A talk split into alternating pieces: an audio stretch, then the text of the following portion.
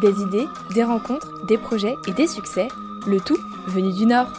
Innovanor. Innovanor.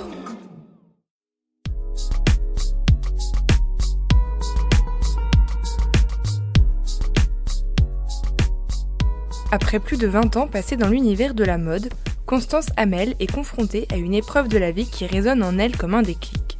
Elle se lance alors dans une reconversion professionnelle et s'oriente vers le bien-être.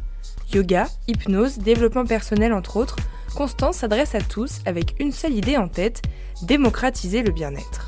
C'est par téléphone qu'elle nous partage son expérience et ses enseignements. Bonjour Constance, vous allez bien? Oui, bonjour, je vais très très bien.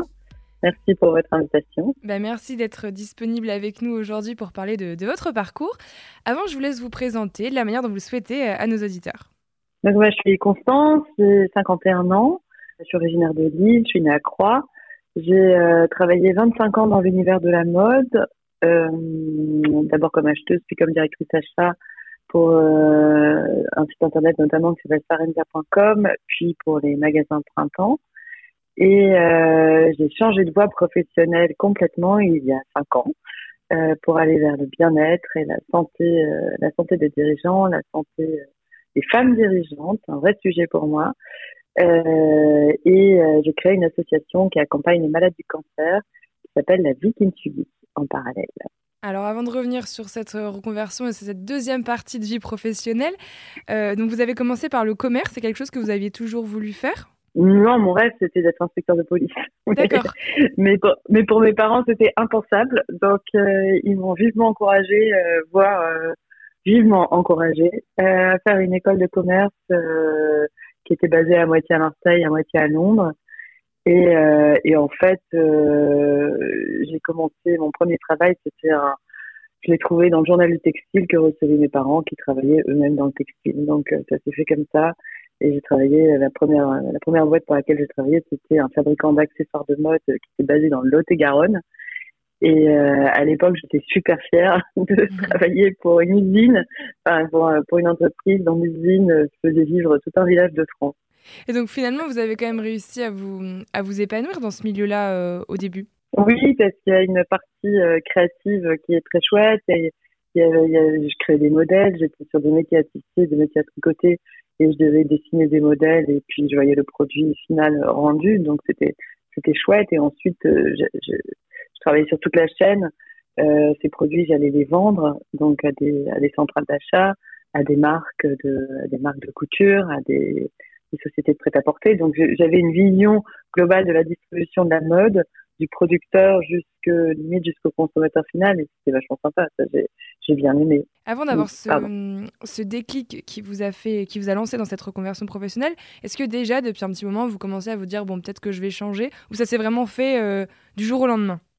Bah, je crois que aussi loin que je me souvienne j'étais passionnée de développement personnel mmh. j'étais euh, quand j'étais jeune je lisais des bouquins euh, sur le sens de la vie je lisais des, beaucoup de livres euh, sur la maladie donc il y avait déjà, il y avait déjà une forte tendance à, à une forte sensibilité au développement personnel. Mm. Ma mère faisait une psychanalyse et je l'enviais.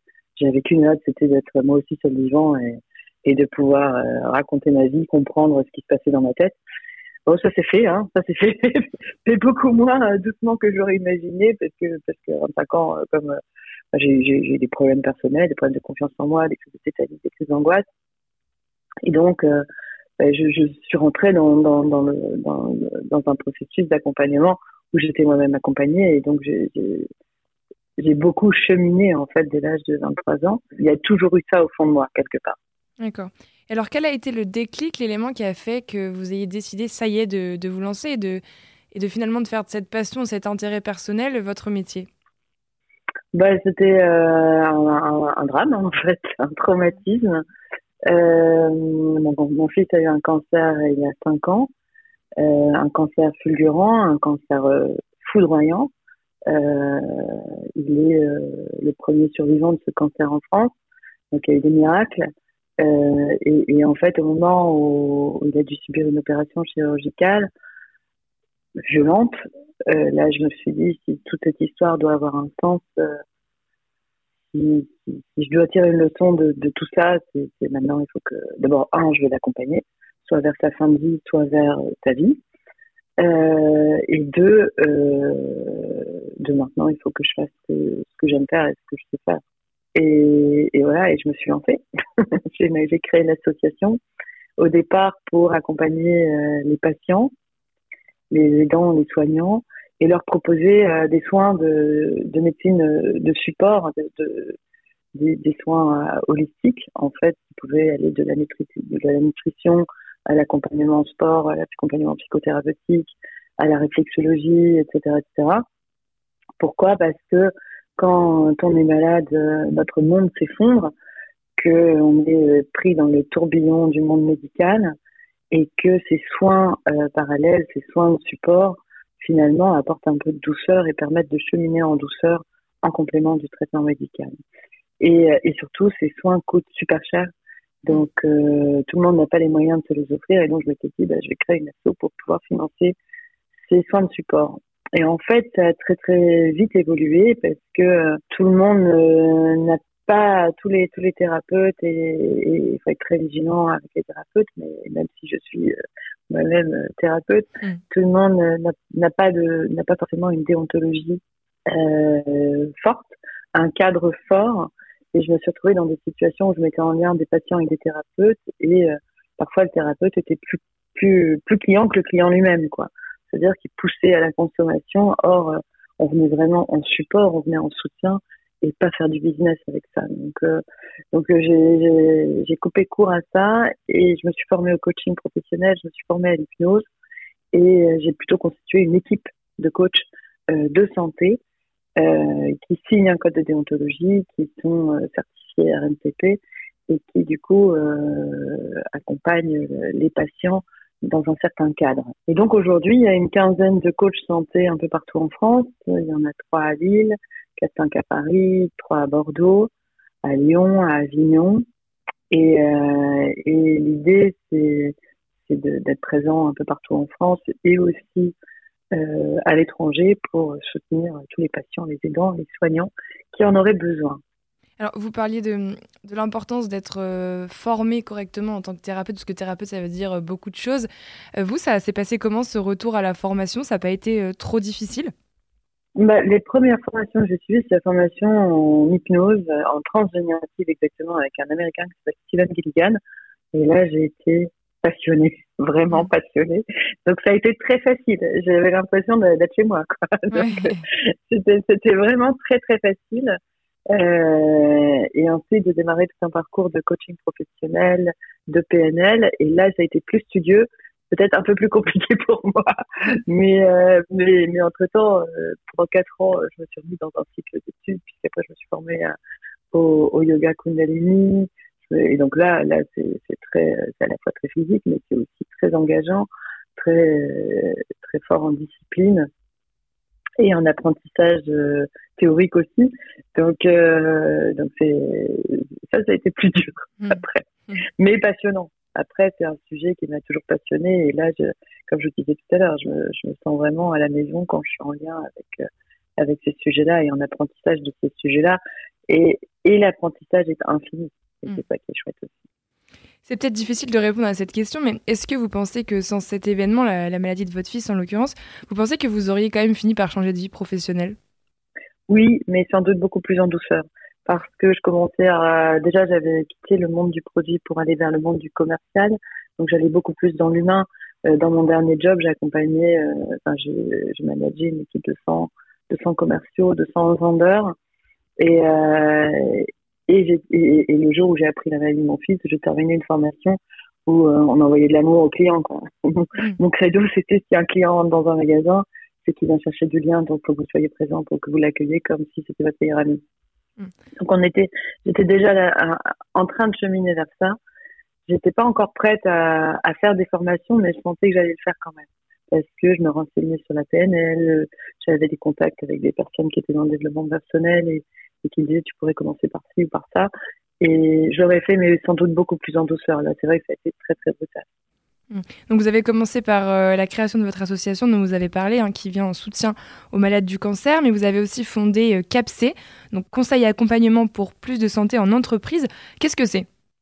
Alors Café, euh, alors déjà ça vient du fait que les premières personnes que j'ai accompagnées euh, dans le cadre de la vie Kitsugi, c'était des dirigeants. Mmh. Donc euh, l'un qui était en fin de vie, qui dans, dans les dans intentions d'un accompagnement était de se libérer de, son ego, de, pardonner à toutes les personnes qu'il avait trahies au cours de sa carrière, de remercier toutes celles qu'il avait soutenues, etc. Donc il y avait quelque chose d'assez touchant dans finalement j'ai joué un personnage pendant des années et là face à la mort j'ai envie de revenir à moi et, de pardonner de remercier et d'être en paix donc là je me suis dit c'est quand même dommage d'attendre la fin de vie pour être en paix. On peut aussi le faire euh, en étant en pleine santé. Et peut-être que si on l'est euh, ça pourra favoriser la santé. Donc euh, ça c'était une première chose. Et, ensuite le monde de l'entreprise me manquait.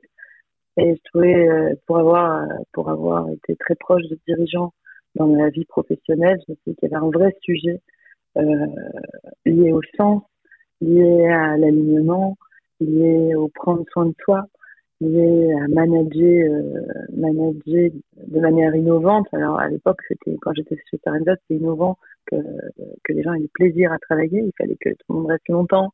Et, on me reprochait la DRH, je me souviens, me reprochait que l'équipe achat soit trop heureuse au travail, ce qui m'avait fait complètement halluciner et d'ailleurs qui m'avait donné envie de partir aussi. Et, euh, je pense qu'aujourd'hui, on peut, euh, on peut être heureux, euh, bien au travail et être performant. Et, le rôle des managers, c'est de prendre soin d'eux justement pour prendre soin de leurs équipes et d'envoyer cette énergie positive pour donner envie aux gens de rester, pour partager le sens la vision d'entreprise, la mission d'entreprise et, quelque part euh, embarquer finalement les équipes. Et quand on embarque les équipes, on embarque les clients et on embarque tout l'écosystème de l'entreprise.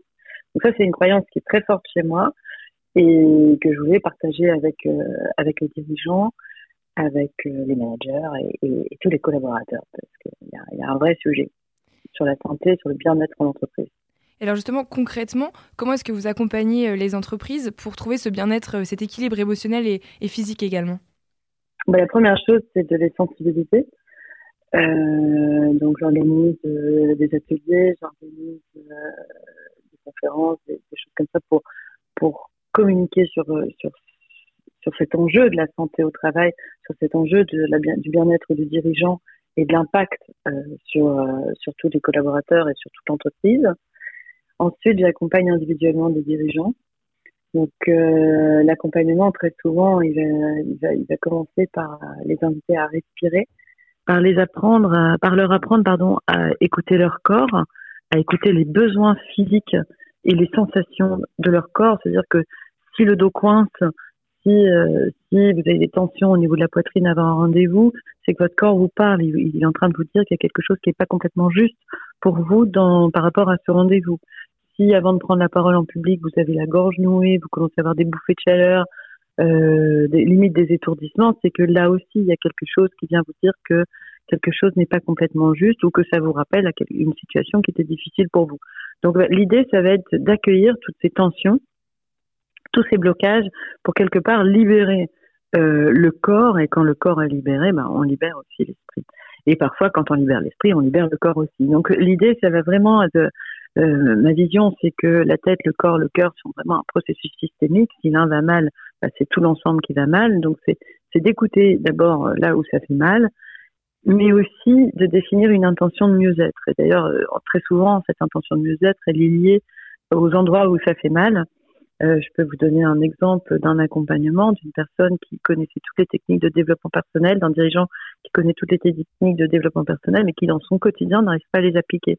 Et euh, l'accompagnement en santé va permettre, un, de définir euh, cette intention, d'aller explorer cette intention, comment elle sera la vie quand vous euh, comment sera la vie quand vous aurez atteint cette, cette intention de mieux-être.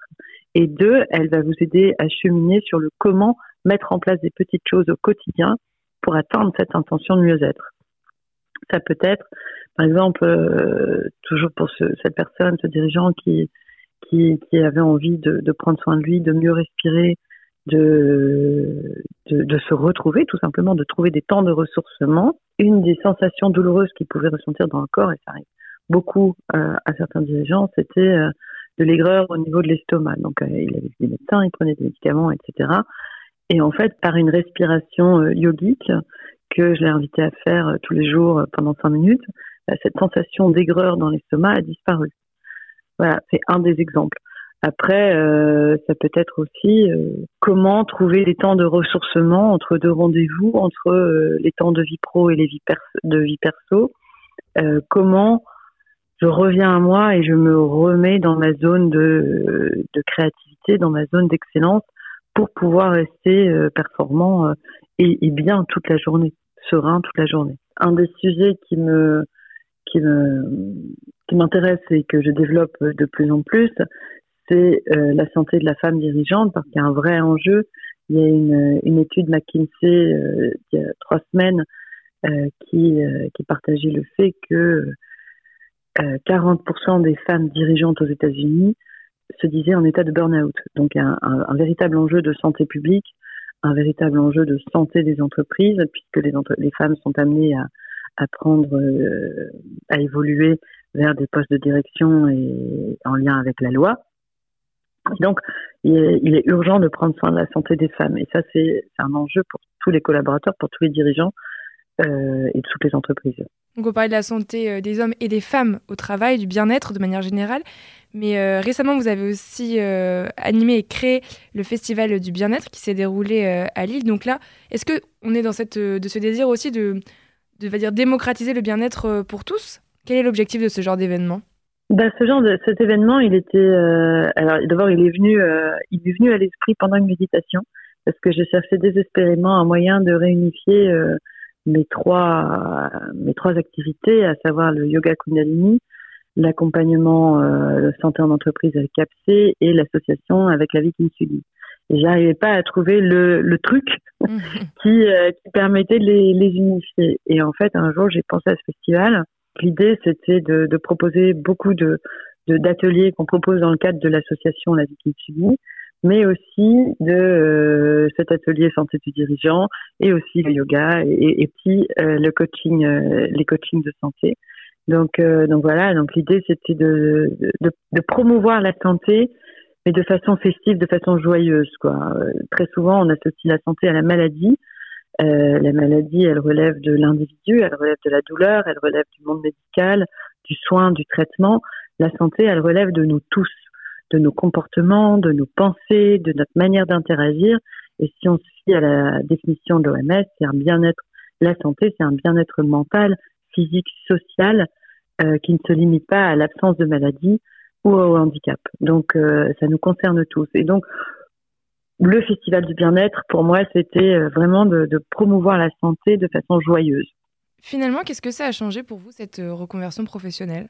La première chose, c'est que j'ai appris à prendre soin de moi, à écouter mon intuition et à développer mes sens, finalement. Et au niveau euh, professionnel, bah, c'est alors c'était super joyeux, super festif de travailler dans le monde de la chaussure parce que c'est un produit agréable, parce que parce que les personnes qu'on y rencontre, c'était voilà, c'était joyeux, et puis parce que vivre les démarrages de Sarenza, c'était c'était comme une épopée, quoi. C'était mm. vraiment fantastique.